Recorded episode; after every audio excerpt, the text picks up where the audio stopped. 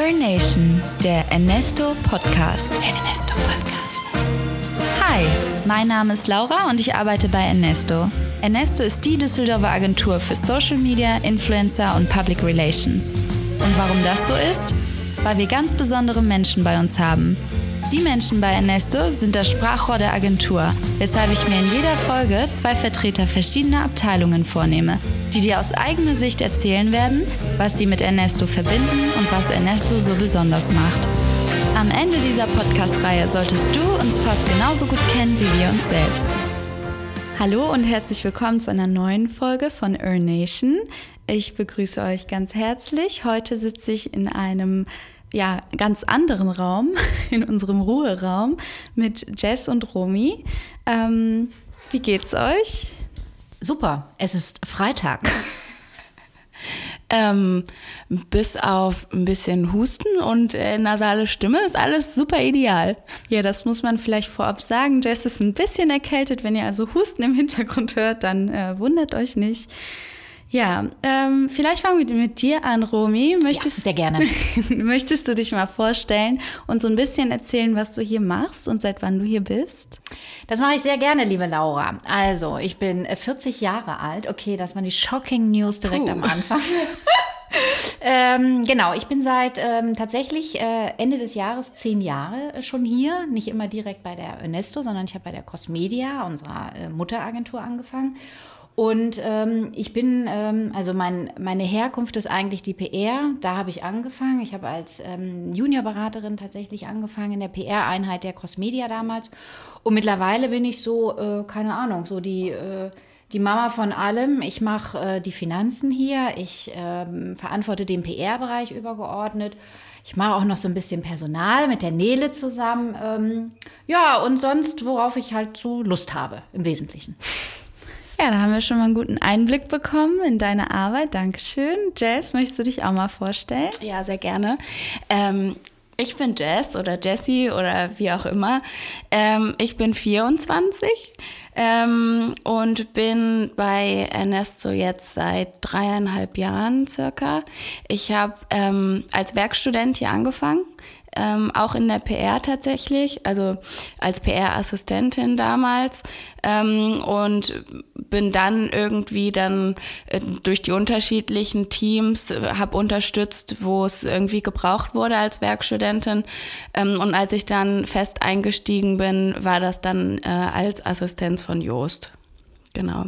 Und ich komme aber ursprünglich genauso wie du, Laura, ähm, aus dem Studium des Online-Redakteurs äh, in Köln. Habe da aber für, für mich ganz schnell gemerkt, ich habe eigentlich gar nicht so Lust, Redakteur zu werden. Ähm, Genau, und dadurch, dass die Social Media Schiene irgendwie schon immer so meine war, war es dann gar nicht so abwegig, dann auch in eine Social Media Agentur zu gehen. Ähm, da komme ich direkt zu meiner ersten Frage. Äh, meinst du, man braucht hier ein Studium, ein abgeschlossenes Studium oder eine Ausbildung, um ähm, hier was werden zu können oder hier überhaupt starten zu dürfen? Oder kann man sich einfach mit Talent und richtig krassen Skills beweisen? Das solltest du gleich auch nochmal Romy fragen. Aber ähm, tatsächlich wenn ich das so aus meiner Warte betrachte und dann auch damals mal überlegt habe, ob ich einen Master machen soll und dann aber hier in der Agentur angekommen bin, dachte ich mir, nee, brauchst du nicht. Ich muss schmunzeln, weil ich kurz davor stehe, mich zu entscheiden oder mich entscheiden zu müssen, einen Master zu machen oder hier zu bleiben bleibt gespannt. Ja, aber also vielleicht, wenn ich das noch ein bisschen aus der Erfahrung so ausholen darf, auch von den Kollegen, was ich so beobachte, ähm, ist ist mein Gedanke, dass nicht unbedingt ein Studium in die Richtung notwendig ist ähm, oder dass vielleicht in dem Bereich auch eine Ausbildung sinnvoller ist als ein Studium, weil man dann eben schon das Praktische mitbekommt, was halt in der Agentur so wichtig ist. Ähm, und dadurch, dass dieser Social-Media-Bereich einfach so unfassbar schnelllebig ist, ist ein Studium meistens auch gar nicht darauf ausgerichtet, einen auf das Agenturleben vorzubereiten. Also es gibt auch ganz viele Quereinsteiger, Einsteiger bei uns, die Bock auf die Thematik haben und sich äh, einarbeiten. Ähm, und das Ganze dann so von hinten aufrollen, auch wenn sie aus einem ganz anderen Bereich kommen. Das ist dann aber auch immer noch ein bisschen davon abhängig, was für Personalien dann aktuell auch in der Agentur gesucht werden. Romy, was würdest du denn sagen? Was ist so die Grundvoraussetzung, ob das jetzt eine Charaktereigenschaft ist oder ein Skill äh, für jemanden, der hier einsteigen möchte? Ähm, ich schließe mal so ein bisschen an, wo Jess gerade ähm, zu dem Thema, äh, ob Studium oder Ausbildung, ähm, was, was glaube ich, in der Ernesto hilfreich ist. Also es steht vielleicht bei unseren Anzeigen dann immer dabei, dass wir das uns, das uns wünschen. Ich habe da äh, keine Präferenz. Äh, mir ist es egal, welche Ausbildung es ist. Es ist mir egal, welches Studium es ist. Ich habe nur gerne Menschen, die ähm, die das gemacht haben, wo sie für leben und aus einem bestimmten Grund dann auch Bock haben auf die, äh, auf die Ernesto oder auf das Agenturleben generell. Ähm, Studium inhaltlich bringt dich hier nicht weiter, da stimme ich der Jazz komplett zu. Ein Studium bringt dich aber weiter in der Menschwerdung und das ist halt hilfreich hier, wenn du schon mal ein bisschen was von der Welt gesehen hast, dir schon mal deine eigene Meinung gebildet hast und dich auch wirklich schlicht und ergreifend mal durch Themen quälen musstest, weil bei uns ist natürlich auch alles sehr schnelllebig, aber wir brauchen auch, wir haben ganz viele Herausforderungen, wo wir wirklich in Sachen sehr stark einsteigen müssen. Und da hilft es einfach, wenn man sowas schon mal gemacht hat. Ne? Also wenn man so frisch äh, von der Schule kommt, ich glaube, dann ähm, hat man da noch keine Vorstellung von. Aber wie gesagt, das ist... Ähm, ich, äh, wir haben da keine, es gibt da keine strikte Vorgabe, dass es für irgendeine Position irgendwas gibt.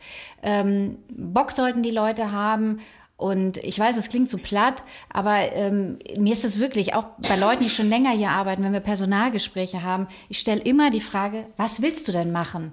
Was kann ich dir denn anbieten, worauf du richtig Bock hättest? Was würde dir richtig Spaß machen?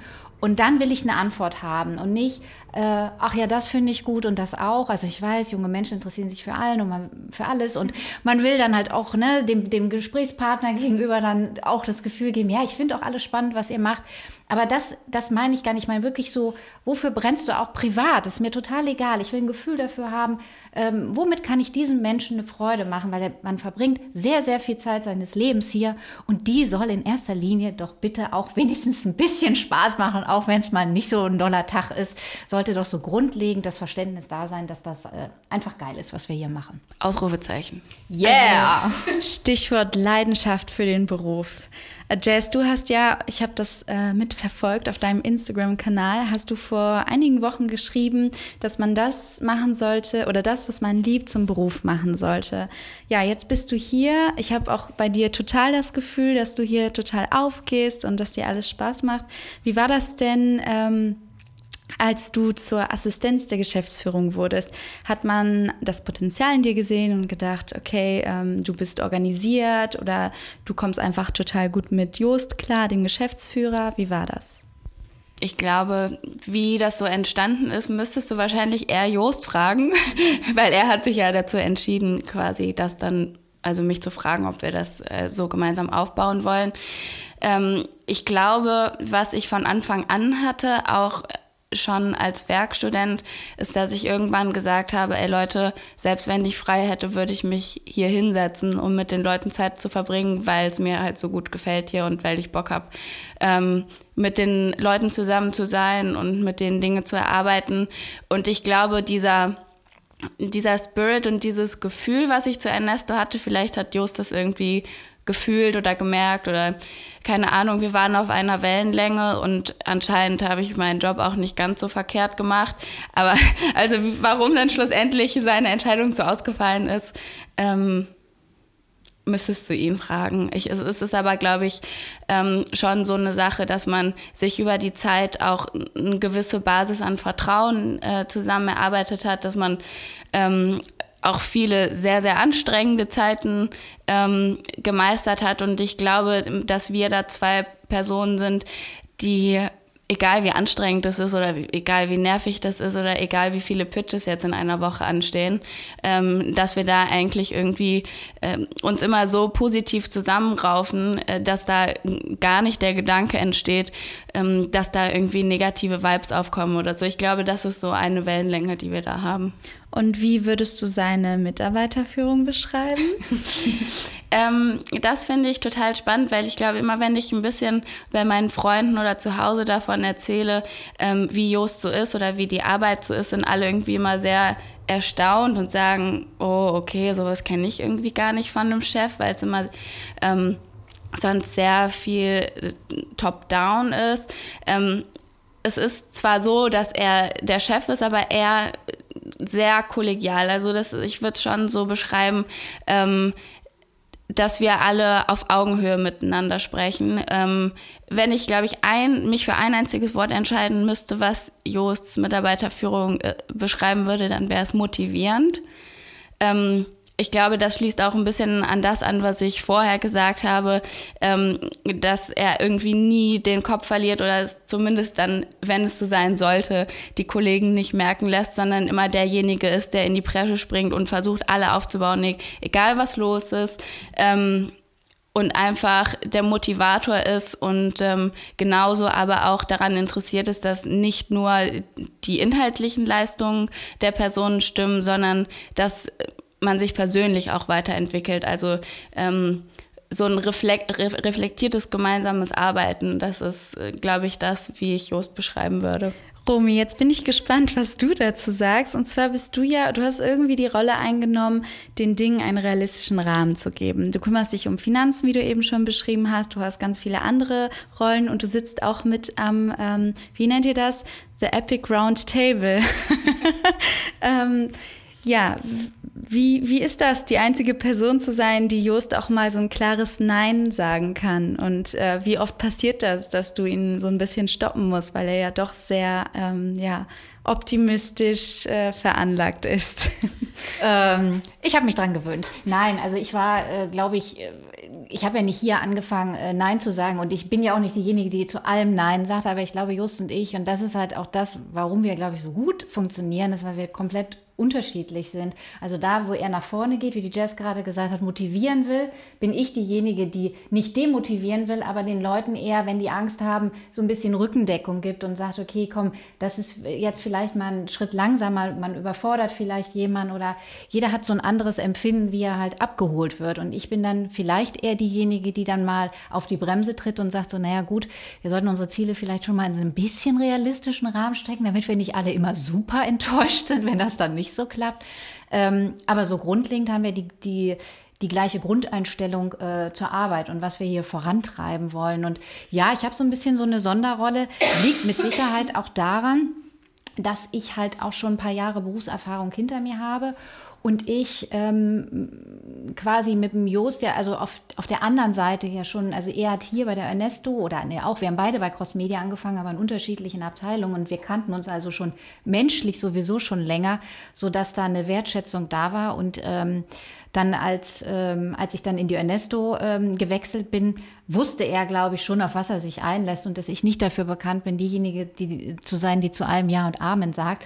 Und ähm, das fand er aber auch gut und das findet er heute auch noch gut. Also ich glaube, er wäre eher irritiert, wenn er was vorschlägt und von mir käme nicht ein, ja, aber.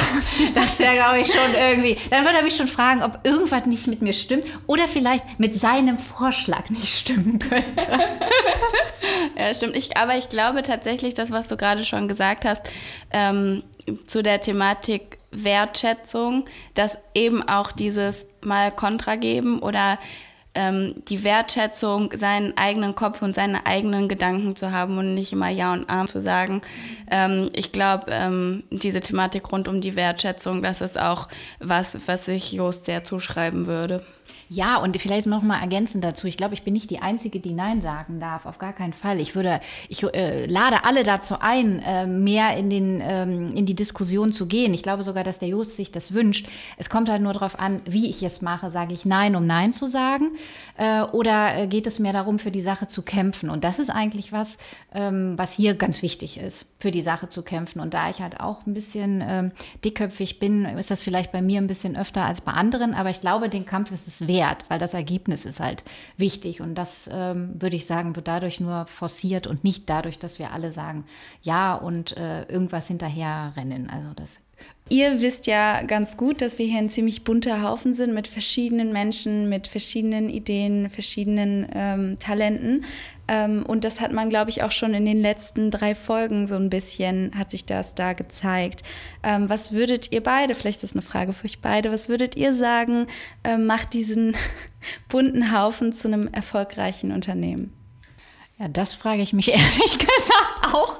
Nein, es ist tatsächlich nicht so einfach, weil es gibt kein Konzept. Ähm, wir haben auch gerade in den letzten Tagen wieder so viel drüber gesprochen, was die Ernesto ausmacht. Ähm, ich glaube, dadurch, dass halt von jedem Einzelnen so die Stärken äh, herausgekitzelt werden und hier so wichtig sind und ähm, dann, wenn Leute hier angekommen sind, sich ausleben können, das macht die Ernesto gut.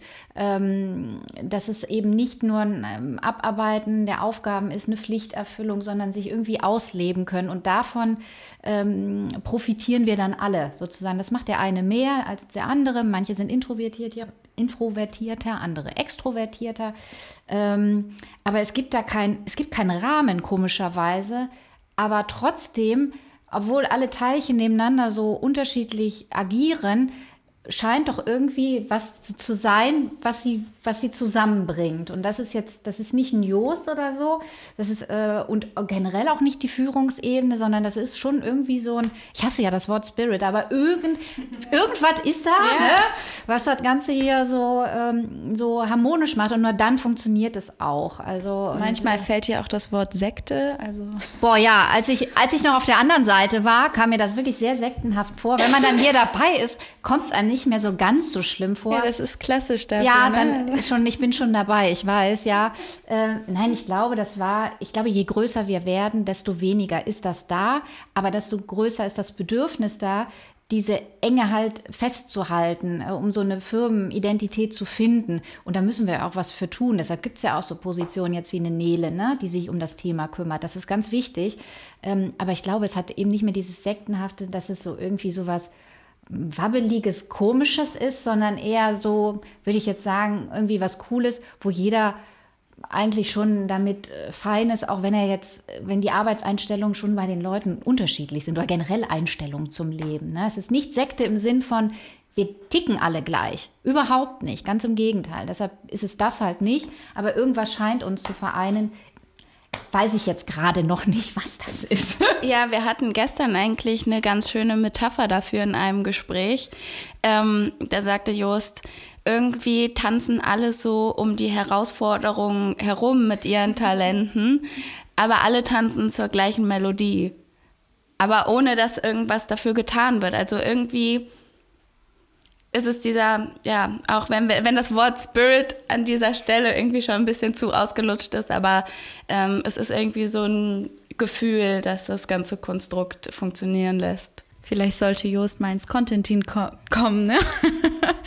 ähm, ja, Jess, ich würde gern mal zu ähm, auf deine Influencer-Karriere zu sprechen kommen. Guter ähm, Witz. Ja, du bist ähm, privat ja auch Mikroinfluencerin.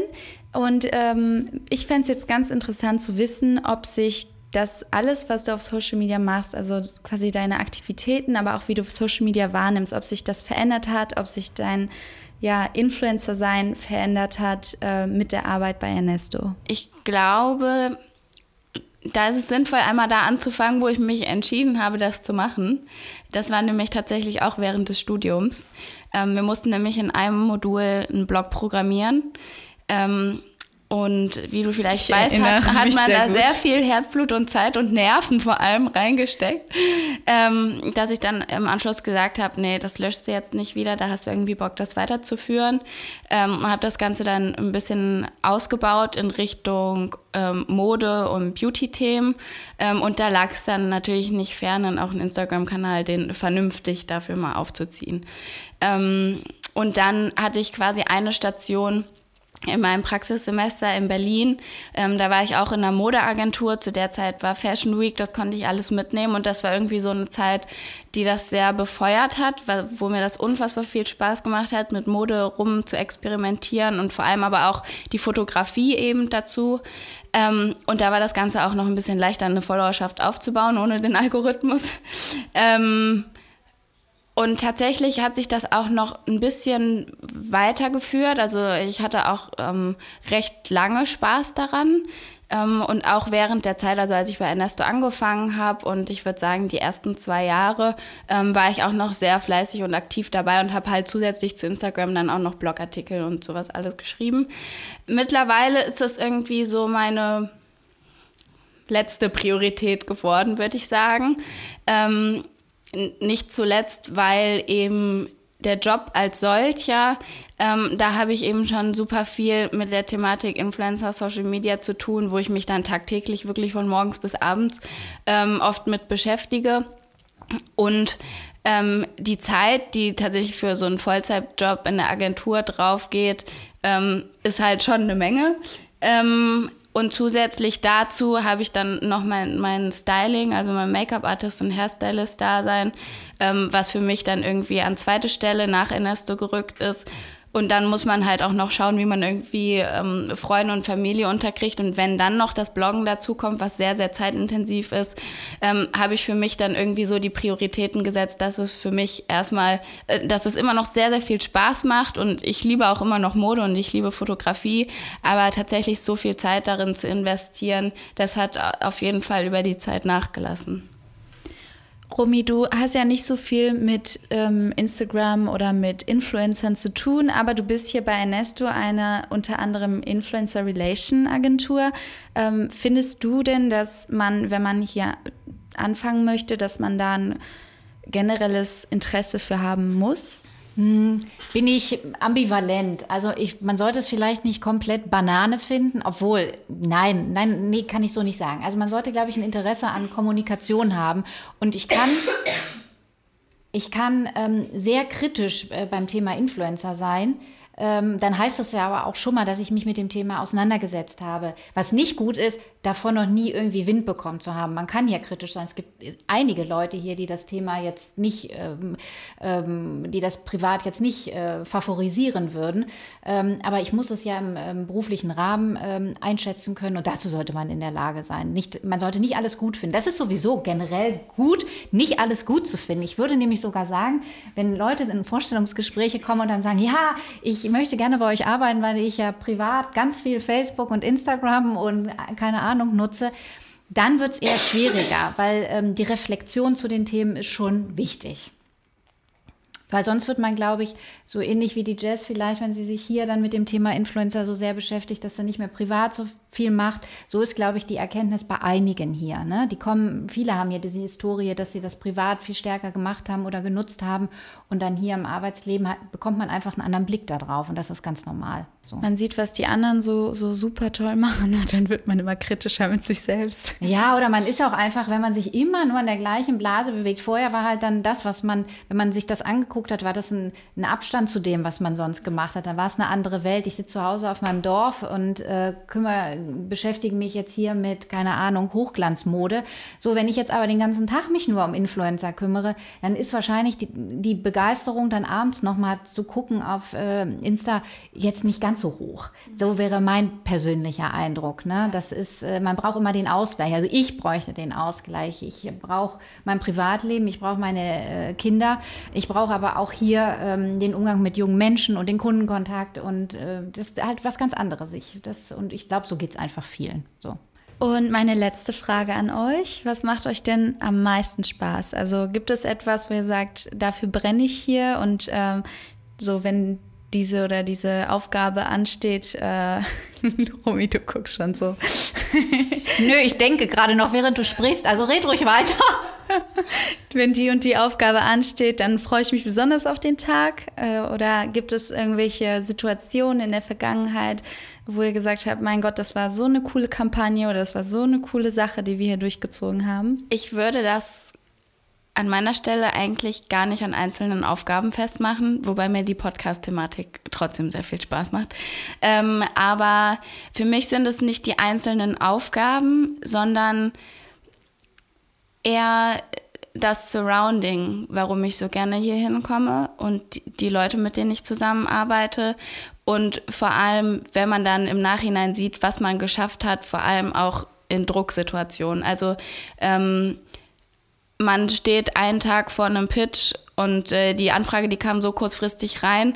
Ähm, man muss irgendwie ein Team zusammentrommeln, man muss ähm, Kreationen erstellen, man muss sich eine Strategie erarbeiten, man hat äh, im schlechtesten Fall einen Tag dafür.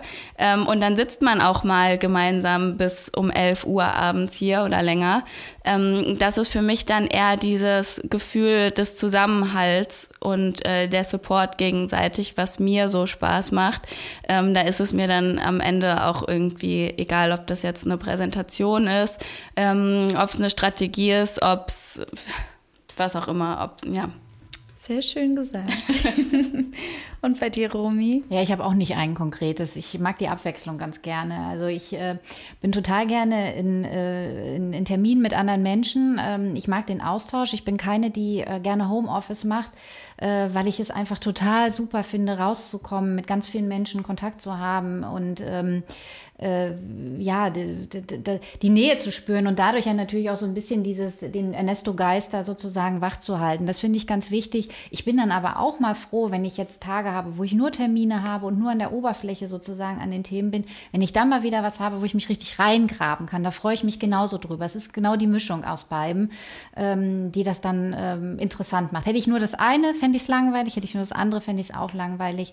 Mir das selber auch einteilen zu können, wann was ansteht das finde ich einen extremen Mehrwert und äh, ja, ansonsten halt eigentlich hier die, alle Freiheiten zu haben. Ne? Man hat halt so Arbeitszeiten natürlich, aber irgendwie kann ich trotzdem innerhalb dieses Rahmens ähm, mich ausleben, wie ich möchte. Und ähm, ja, das, äh, das ist, glaube ich, das, was, äh, was, was mir hier am meisten Spaß macht. Ja, ich glaube, diesen Abwechslungspunkt, den würde ich auch nochmal hervorheben, ähm, weil teilweise ist es wirklich so, dass du morgens reinkommst und noch nicht genau weißt, was dich äh, für den Tag erwartet. Also irgendwie eine große Planung für den Monat, wie man seine Aufgaben gestalten will, äh, ist da eher schwierig, sondern äh, dass man schon die Flexibilität mitbringt, sich auch auf spontane Aufgaben einzulassen und äh, ich glaube, das ist äh, genau das, was Romy sagt, was mir so gut gefällt, dass man nicht eben äh, Tag für Tag immer das Gleiche macht, sondern dass man wirklich die Abwechslung hat in unterschiedlichen Aufgaben,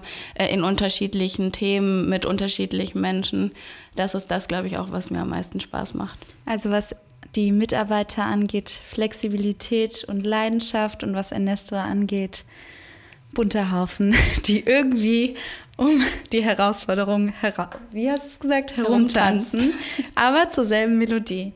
Ja, danke für dieses wunderschöne Gespräch. Ich glaube, wir haben einen super tollen Einblick bekommen, sehr ähm, ausführlich und ich freue mich schon auf die nächste Folge. Danke euch. Danke, Danke dir. Das war Earn Nation, der Podcast. Übrigens, Ernesto stellt momentan weitere Kommunikationsexperten ein. Wenn du also auch ein Teil von uns werden möchtest, dann bewirb dich jetzt. Wie und auf welchem Weg du das machst, ist ganz dir überlassen. Schau gerne auch auf unserem Instagram-Kanal vorbei. Da gibt's nicht nur was auf die Ohren, sondern auch was zu gucken. Und wir hören uns in der nächsten Folge.